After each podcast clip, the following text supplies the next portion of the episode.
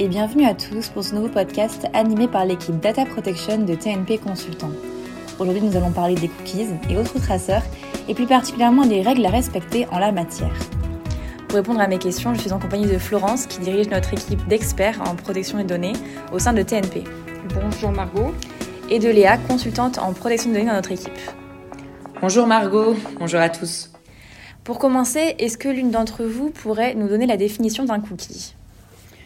Alors je vais commencer si, tu le permets. Euh, alors de façon simple, disons que c'est un ensemble d'informations, alors le plus souvent sous la forme de fichiers texte, euh, .txt, euh, pour ceux qui ne connaîtraient pas. Et donc ce fichier texte est déposé sur le terminal d'un utilisateur lorsque celui-ci visite un site web.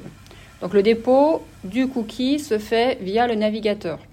Ainsi, lors des, visites euh, ultérieures de cette, euh, de cette personne, le navigateur de ce même utilisateur enverra au site web les informations qui sont déjà enregistrées et cela va permettre de reconnaître l'utilisateur sans savoir pour autant qu'il s'agit par exemple de, Léa ou de Margot.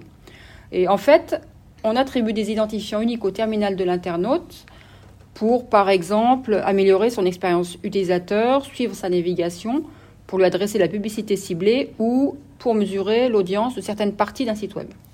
Alors, si je comprends bien, tout éditeur de site web peut utiliser des cookies pour collecter des informations sur les visiteurs de son site. C'est ça, c'est exactement ça. Donc, il faut déposer ou lire des informations. Euh, il peut, pardon, déposer ou lire des informations euh, contenues dans les cookies du terminal de l'utilisateur qui visite son site.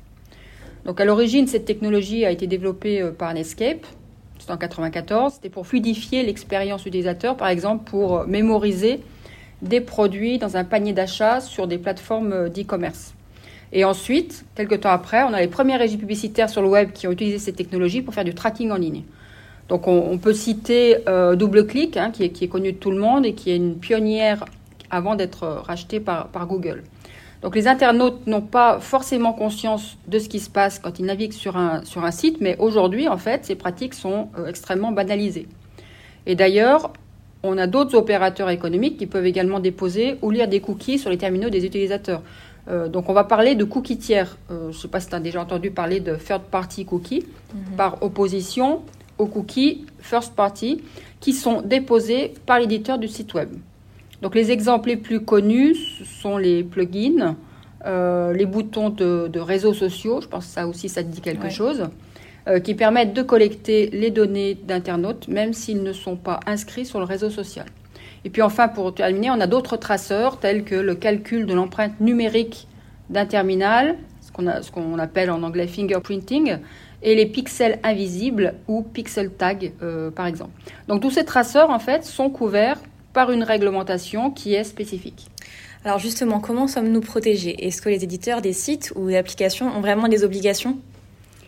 Euh, alors, comme tu l'imagines, euh, oui, hein, on a deux réglementations en fait qui se complètent. On a un cadre général, tout d'abord, c'est le fameux RGPD euh, qui est applicable depuis mai 2018.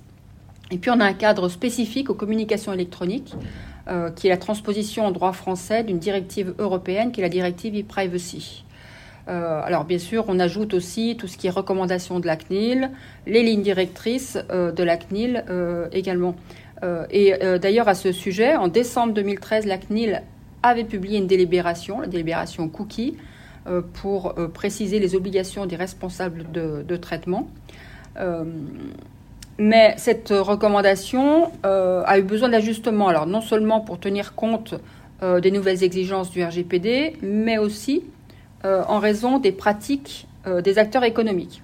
Et six ans plus tard, en juin 2019, la CNIL a euh, établi un plan d'action en deux temps. Donc en juillet 2019, la CNIL a publié une mise à jour de sa délibération de 2013 sous la forme de ligne directrice. Et il lui reste également à publier des recommandations sur les modalités de recueil du consentement et sur les bonnes pratiques à respecter. Par exemple, le renouvellement régulier du, recueil du consentement euh, sur la durée de vie des cookies. Est-ce que, est que cela veut dire que les entreprises ont encore un peu de temps pour se mettre en conformité? Alors, en vérité, les entreprises doivent se mettre en conformité depuis décembre 2013. Les lignes directrices de juillet 2019 dont on a parlé tout à l'heure, elles modifient sensiblement le cadre général seulement. Il avait donc été prévu une période transitoire de 12 mois pour laisser le temps aux acteurs de se conformer à leurs nouvelles obligations. Ce moratoire arrive donc euh, à échéance. Les mises à jour devraient d'ores et déjà être réalisées et il faut rappeler que la CNIL peut réaliser des contrôles à distance de la conformité de sites web sur la base donc de ces nouvelles règles. Alors en pratique, qu'est-ce que ça signifie? Ça signifie que ce n'est pas nouveau et donc il faut impérativement obtenir valablement le consentement de l'internaute avant le dépôt ou la lecture du cookie sur son terminal, sauf exception rare. Par exemple, lorsque le traceur est strictement nécessaire au fonctionnement du service. Il existe également une autre exception très encadrée pour les cookies de mesure d'audience. Euh, nous y reviendrons un peu plus tard durant ce podcast. Tu viens de nous parler de consentement. Mais qu'est-ce que cela signifie en pratique? Faut-il systématiquement avoir l'accord de l'internaute? Et du coup, comment est-ce que cela se matérialise? Alors, le, consentement, euh, c'est l'une des bases légales qui, sont prévues par le RGPD. Et ça permet de fonder la licéité d'un traitement de données personnelles. Euh, c'est une base légale un peu particulière parce qu'en fait, elle confère euh, à la personne concernée le, plus de contrôle sur l'utilisation qui est faite de ces données personnelles. Euh, alors comment se définit le consentement? Le consentement, il se définit comme une manifestation de volonté de la personne. Donc je ne sais pas si, tu le sais, mais j'imagine que oui, Margot. oui, tout à fait. le, consentement doit être libre, spécifique, éclairé et univoque. Et en pratique, euh, cela signifie qu'il faut un acte positif, clair de la personne, par lequel elle autorise le traitement des données personnelles la concernant. Et cela pour les finalités dont elle a été informée uniquement. Donc le, RGPD est venu renforcer cette notion de consentement sur deux points. D'abord, euh, la personne a un droit au retrait de son consentement et euh, ce droit, elle peut l'exercer à tout moment, de manière aussi simple que euh, lors de la collecte de son consentement. Et puis, il existe désormais une obligation de démontrer la preuve du consentement. Alors, le consentement n'est pas toujours nécessaire, si je comprends bien. Léa, est-ce que tu pourrais nous expliquer comment c'est possible? Bon, je vais essayer de faire simple. Il y a tout d'abord des cookies qui nécessitent de fournir une information préalable et de collecter le consentement. On peut notamment citer parmi ces cookies les cookies utilisés pour de la publicité ciblée. Également les cookies de mesure d'audience. Euh, à noter, euh, comme euh, je l'ai indiqué précédemment, que certains cookies de mesure d'audience peuvent être exemptés de consentement si certaines conditions sont remplies. Et enfin, les cookies liés au bouton de partage des réseaux sociaux, comme on trouve très souvent sur les sites, euh, les, les, boutons Twitter ou Facebook. À côté de ça, il existe des cookies qui ne nécessitent pas le consentement. Parmi ces cookies, on retrouve par exemple les traceurs de session, qui vous permettent de vous authentifier auprès d'un service en ligne et de maintenir votre session ouverte, par exemple. Également les traceurs qui permettent de mémoriser le contenu de votre panier d'achat sur un site marchand, sur un site euh, e-commerce. Hein. On retrouve euh, très souvent ces, cookies.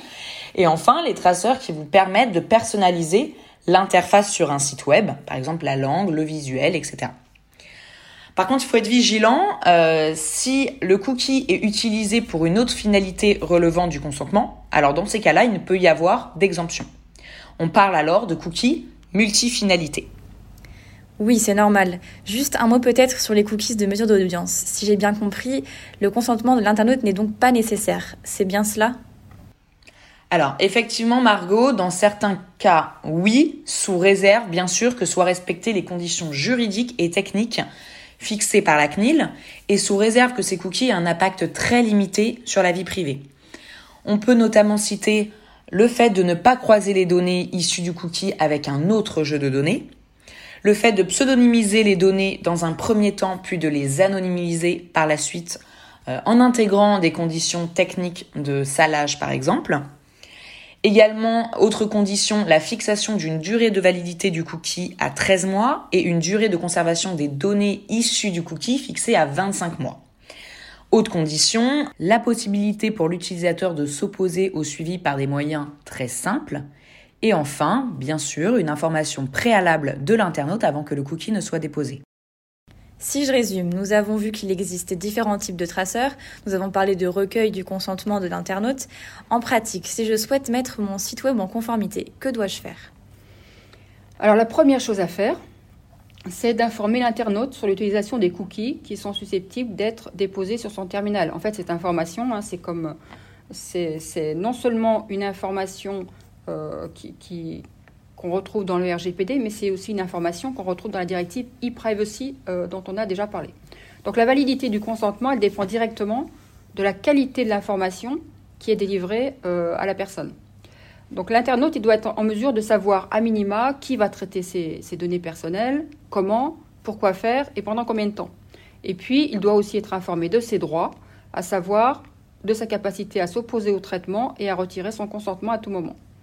Donc si la personne n'est pas suffisamment informée, tu l'as compris, le consentement n'est pas éclairé et donc, Et donc il est il n'est pas euh, il n'est pas valable. Exactement. Donc l'information que nous évoquons doit être préalable également au recueil du consentement.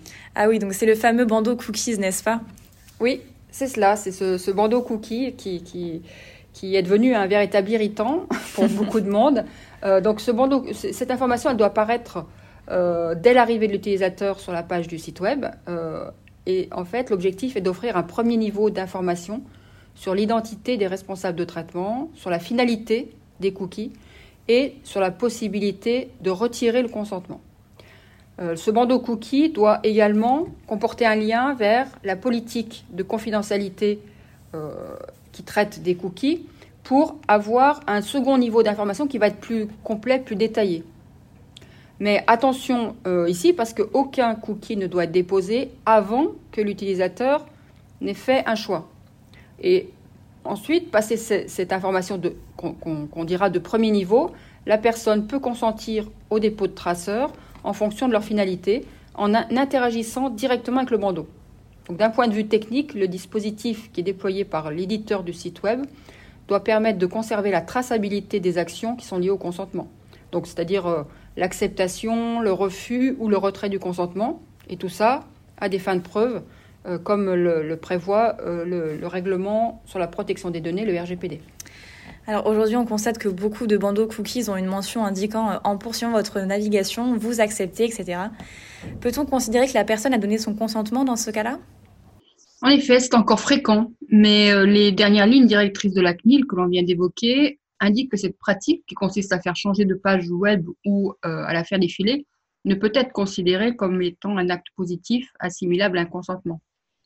Alors, cette position fait l'objet de divergences sur le plan européen. Et euh, on a beaucoup d'autorités qui, partagent la position de la CNIL sur le sujet, par exemple les autorités irlandaises, allemandes, euh, anglaises. Mais d'autres autorités, en revanche, estiment que la poursuite de la navigation peut constituer un consentement. Donc, on a des disparités en Europe et pour essayer d'harmoniser tout ça, on a le Comité européen de protection des données qui regroupe l'ensemble des autorités de protection des données euh, dans l'Union européenne, qui a mis à jour ses lignes directrices sur le consentement avec une position qui est similaire à celle de la CNIL. Et d'ailleurs, à ce sujet, l'autorité espagnole vient tout juste de, publier euh, des, lignes directrices afin justement de s'aligner avec euh, la position de l'EDPB. D'accord. Euh, maintenant, qu'en est-il des cookies wall dont on entend aussi parler, take it or leave it? Est-ce que cette pratique est autorisée? Alors, le Comité européen de la protection des données juge euh, la pratique des cookies walls illicite. Qu'est-ce que c'est cette pratique? Pour faire simple, il s'agit euh, d'une pratique consistant pardon, à conditionner l'accès à un site web à l'acceptation de certains cookies, par exemple publicitaires. Or, le comité européen rappelle que l'opposition au dépôt d'un traceur sur son terminal ne doit pas entraîner de conséquences négatives. Là encore, si on compare avec les autres autorités européennes, l'autorité espagnole se démarque de ses homologues français, allemands et, belges en autorisant cette pratique. En France, le Conseil d'État s'est prononcé sur le sujet suite au recours intenté par des acteurs de la publicité en ligne. Euh, si le Conseil d'État a confirmé tous les points des lignes directrices, il a toutefois estimé que la CNIL ne pouvait pas déduire une interdiction générale des cookies wall. Par contre, le Conseil d'État ne s'est pas prononcé sur le fond, à savoir sur le fait de savoir si cette pratique est conforme ou non au RGPD. Cela signifie simplement que des lignes directrices ne sont pas le bon instrument juridique pour les interdire. Quels sont les risques pour les entreprises qui ne respecteraient pas la réglementation en matière de cookies?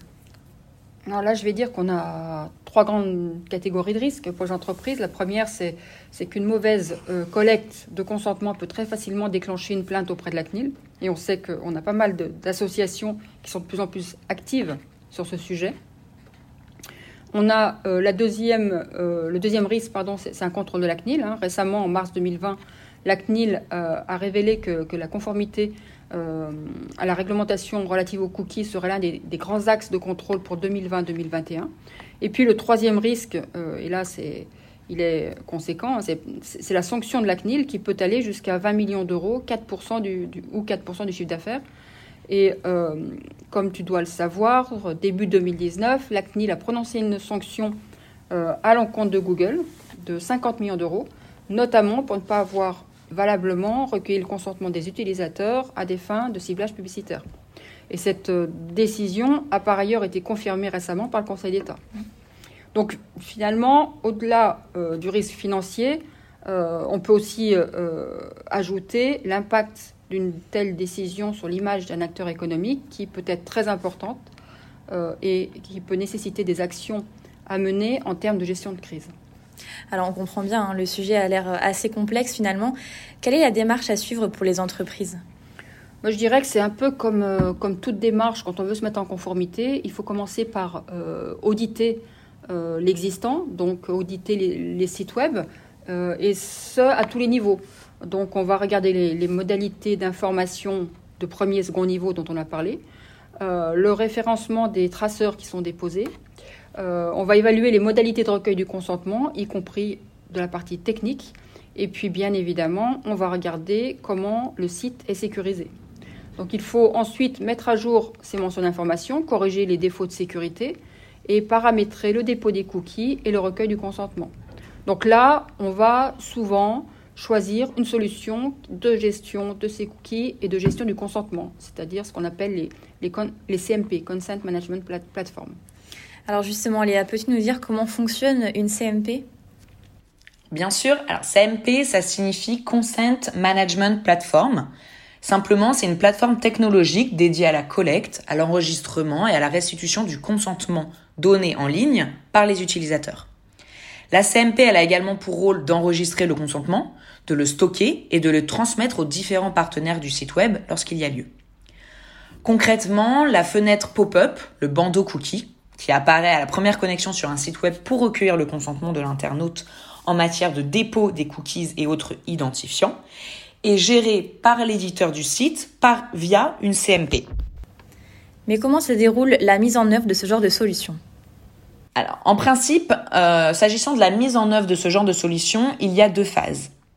La première, elle concerne le paramétrage global de l'outil. Il s'agit en pratique de définir des règles de gouvernance relatives aux modalités d'usage des traceurs qui seront faits par notre client. On voit une différence euh, de souhait et de priorisation des traceurs. Par exemple, certains d'entre eux souhaitent prioriser des traceurs d'analytics, exemptés de consentement donc, et d'autres non. De la même manière, certains clients s'interdisent l'usage de traceurs à des fins publicitaires, et d'autres clients, évidemment, pour lesquels ces traceurs à des fins publicitaires sont très très importants pour euh, leur secteur d'activité. Donc tous ces actes doivent être pris en considération très en amont pour mettre en place un plan d'action avec nos clients afin de faciliter le déploiement d'une solution adaptée à ce besoin. La seconde phase, elle porte sur le déploiement de l'outil à proprement parler. Donc il s'agit ici du paramétrage technique de l'outil et de ses modules, notamment par exemple en ce qui concerne les droits et habilitations qui y seront attachés. Il faut aussi prévoir la formation des équipes internes à l'utilisation et au paramétrage de ces outils.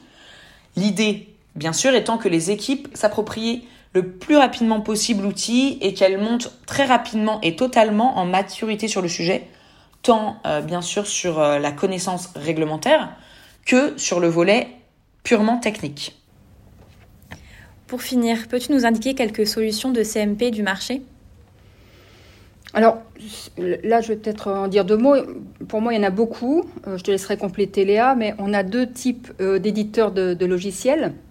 On a les éditeurs de solutions à destination des DPO euh, qui sont des solutions qui, sont un peu globales en fait hein, et qui permettent à la fois de gérer le, registre des traitements, de documenter et de réaliser des analyses d'impact, de euh, documenter, de gérer les demandes d'exercice de droit, la gestion des violations de données personnelles, de, de faire l'inventaire des sous-traitants. Donc ces solutions sont désormais de plus en plus dotées de modules qui vont permettre de gérer le consentement et qui permettent également d'auditer les, sites web au travers de scans afin de donner de la visibilité sur les cookies qui sont déployés. Et le deuxième type d'acteurs, ce sont les pure players de la gestion du consentement, qui, euh, pour qui la, fonctionnalité euh, euh, voire unique de l'outil, est bien de gérer justement ce consentement. Pour préciser un peu ce qui vient d'être dit, si on prend par exemple le cas de l'outil OneTrust, qui est une solution qui correspond à la première catégorie d'éditeurs dont a parlé Florence, alors, OneTrust, qu'est-ce que c'est? C'est une solution modulable de gestion de la conformité aux réglementations de protection des données personnelles. Cette solution, elle dispose de tout un tas de modules, dont notamment un module qui est spécifiquement dédié à la gestion du consentement et des préférences en matière de dépôt des cookies. Donc OneTrust est une solution qui est largement utilisée par nos clients, tant des équipes de protection des données personnelles, de confidentialité, que des équipes IT, sécurité, mais également toutes les équipes digitales qui s'occupent du data management, du marketing et euh, qui font du coup usage de ce module, de la CMP, de OneTrust, euh, qui permet également du coup de stocker, de collecter le consentement et d'apporter la preuve du consentement en cas par exemple de plainte ou de demande de droit d'un utilisateur. Autre euh, éditeur de logiciels en France, on peut également citer Didomi, dont la particularité est d'être un pure player, qui est reconnu pour son expertise dans la gestion du consentement. Sa solution, elle correspond à la seconde démarche dont nous parlions tout à l'heure, c'est-à-dire que Didomi permet aux utilisateurs euh, de gérer de manière interactive leurs informations et leurs préférences, que cela soit pour des sites web ou des applications mobiles. La solution d'Idomi, elle propose également des fonctionnalités de reporting, garantissant une traçabilité des actions liées au consentement et donc de pouvoir prouver le consentement, comme OneTrust par exemple, comme la plupart des euh, éditeurs aujourd'hui. On peut également citer l'exemple de Quantcast ou encore Trust Commander ou Cookiebot.